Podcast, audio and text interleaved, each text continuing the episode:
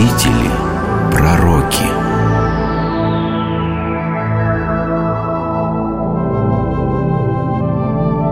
Николай Коперник Николая Коперника можно назвать польским Леонардо да Винчи. Он был математиком и механиком, дипломированным врачом и выдающимся экономистом.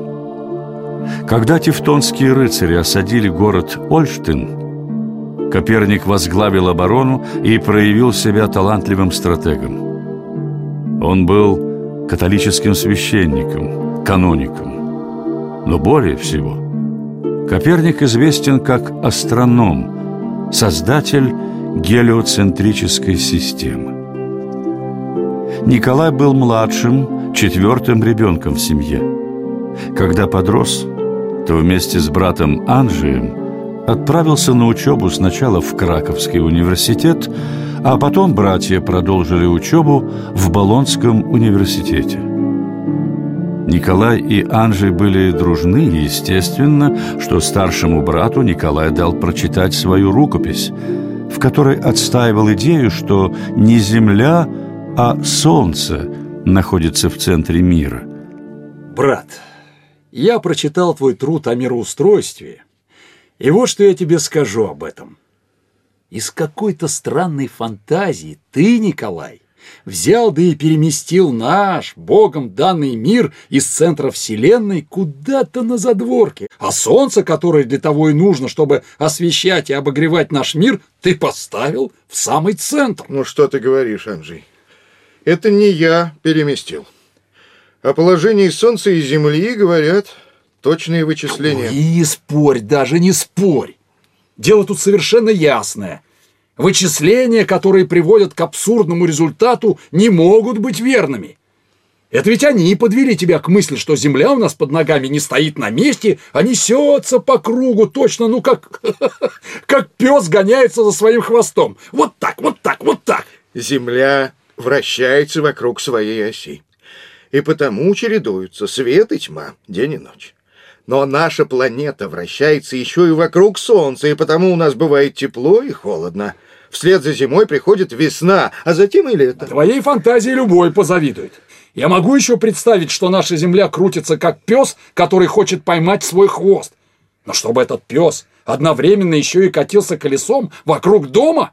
Нет, этого ты уж меня извини, я представить никак не могу. А мир, он, знаешь, такой, каким его представляют себе люди. Да, поверят, что Земля плоская и покоится на трех китах. Такой она, значит, и будет. Скажут, что она круглая и висит в воздухе, ни на что не опираясь. То так оно и произойдет. Кто знает, может, люди когда-нибудь поверят в те небылицы, о которых ты пишешь в своей книге – но будет это, уж поверь мне, еще очень не скоро, Николай. А ты живешь здесь и сейчас. И как бы твои идеи не привели тебя на суд Инквизиции. Идея гелиоцентризма долго созревала в голове младшего Коперника, но уже в начале 1500-х годов она обрисовалась достаточно четко. Николай написал конспект книги, которую назвал скромно. «Малый комментарий о гипотезах, относящихся к небесным движениям». Он распространял рукопись среди своих друзей-ученых, а в предисловии к своему труду писал. «Принимая в соображение, какой нелепостью должно показаться это учение, я долго не решался напечатать мою книгу и думал, не лучше ли будет последовать примеру пифагорейцев и других, передававших свое учение лишь друзьям, распространяя его только путем предания. До поры церковь не видела угрозы в этой гипотезе, которая, как утверждалось, была сделана для простоты математических вычислений. Римский папа Лев X, не вникая в суть идеи Коперника, даже пригласил его в Рим – для подготовки календарной реформы. Ваше Святейшество, я привез вам рукопись каноника Николая из Польши. И о чем же пишет этот слуга церкви? Он занимается астрономическими вычислениями. Священник и астроном. Да. Прекрасное сочетание. Думаю, что его таланты нам пригодятся. Да, но согласно его вычислениям, не Земля, а Солнце находится в центре Вселенной. Земля вращается вокруг самой себя, а еще и вокруг светила. Прекрасный образ, если представить, что Солнце – это наша святая Мать-Церковь, а Земля – это прихожане, которые с благоговением взирают на исходящий от нас свет веры, то понятно, кто должен находиться в центре. Надеюсь, он не настаивает, что мироустройство на самом деле именно таково. Он пишет, что это лишь гипотеза для объяснения движения планет. Ну вот видите, обязательно пригласите этого поляка к нам. Думаю, его знания пригодятся при составлении нового календаря. Коперник от этого приглашения отказался. Сделал это очень вежливо, но твердо. Для отказа у него были очень веские причины. В это время Николай занимался многими важными проектами. Например, по его проекту в Польше была введена новая монетная система, о которой он рассказывал своему верному ученику Ретику. Понимаешь, Ретик, наша беда в том, что у нас в Польше каждый город чеканит собственные монеты. Так что же в этом плохого? Хуже всего, что содержание золота в монетах, которые чеканят в разных городах, не одинаково. В одних оно больше, в других меньше. Нужно изъять из обращения старые монеты и заменить их едиными для всех, для а. всего государства. А. а еще я хочу создать гидравлическую машину, которая снабжала бы водой весь город, весь Фромберг. Панотче! Панотче! Разве вы не видите, что святой отец занят? Пан лекарь, помогите. Мой Янок умирает. А что с ним? То ему холодно, то он горит, как в огне. То он вскакивает, чтобы бежать куда-то, то падает от усталости и рукой пошевелить не может. А на шее вот тут у него вроде пузырь большой появился. Похоже на бубонную чуму. Идемте, нужно осмотреть больного. Да вознаградит вас Бог за вашу доброту. Коперник много сделал для борьбы с эпидемией чумы. А вот его предложение о чеканке единой монеты не было поддержано Сеймом. Реформа произошла позже, уже после смерти Коперника. Зато ему удалось создать во Фромборке гидравлическую машину, которая снабжала водой всех горожан. Еще не прошел мор, а уже началась война с Тевтонским орденом. Как управляющий капитула в этой части Польши, Николай возглавил оборону города Ольштина. Вы выполнили все мои приказы? Подготовились к обороне? Бомбарды и пищали готовы к бою, пан управляющий.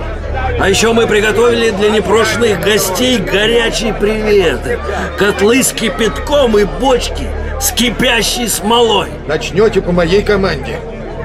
Мы сделали большие запасы еды. Воды у нас тоже хватит надолго.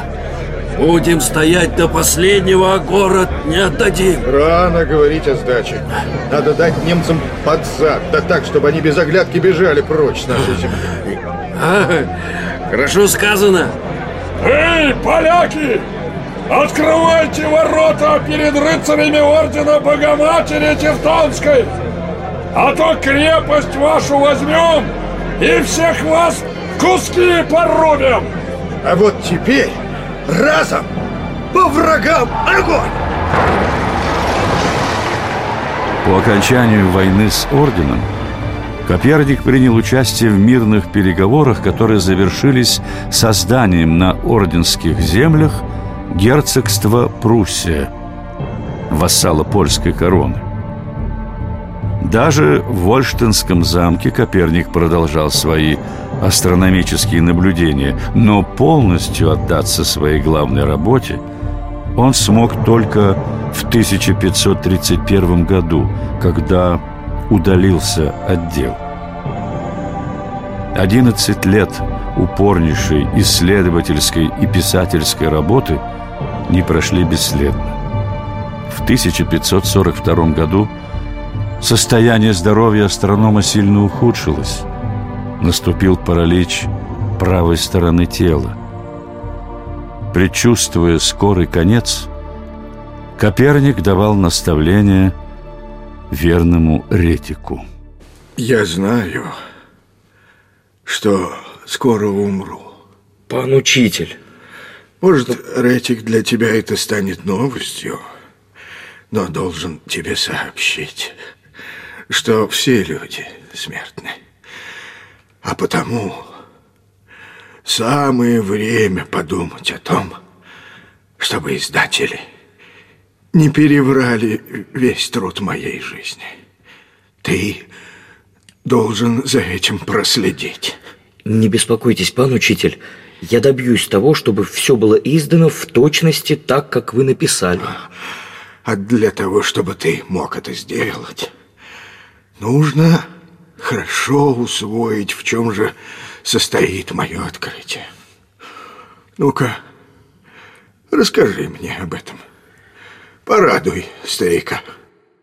В центре Вселенной находится не Гео, Земля, а Гелиос, Солнце. Поэтому такая система называется гелиоцентрической. Ну, пока это общие слова. А если поконкретней? Гелиоцентрическая система может быть сформулирована в семи утверждениях. Первое. Орбиты и небесные сферы не имеют общего центра. Второе.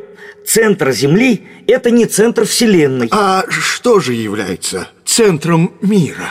Центром мира является Солнце. Это почему же?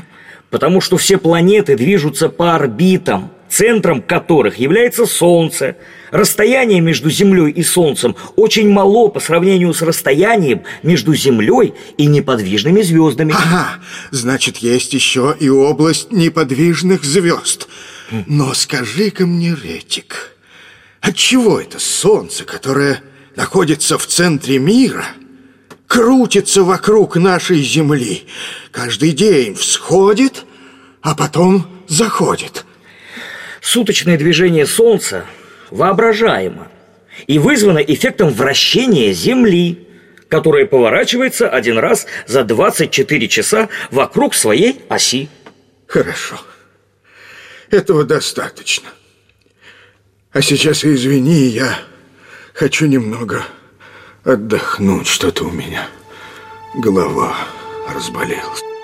24 мая 1543 года в возрасте 70 лет Николай Коперник скончался от инсульта. В том же году стараниями верного Ретика в Нюрнберге была издана книга, которой Коперник отдал 40 лет жизни. Поляки по праву гордятся своим великим соотечественником. Во многих городах Польши – Варшаве, Кракове, Гданьске, Вроцлаве, Ольштине установлены памятники Николаю Копернику. На одном из них выбита надпись «Остановивший солнце, сдвинувший землю».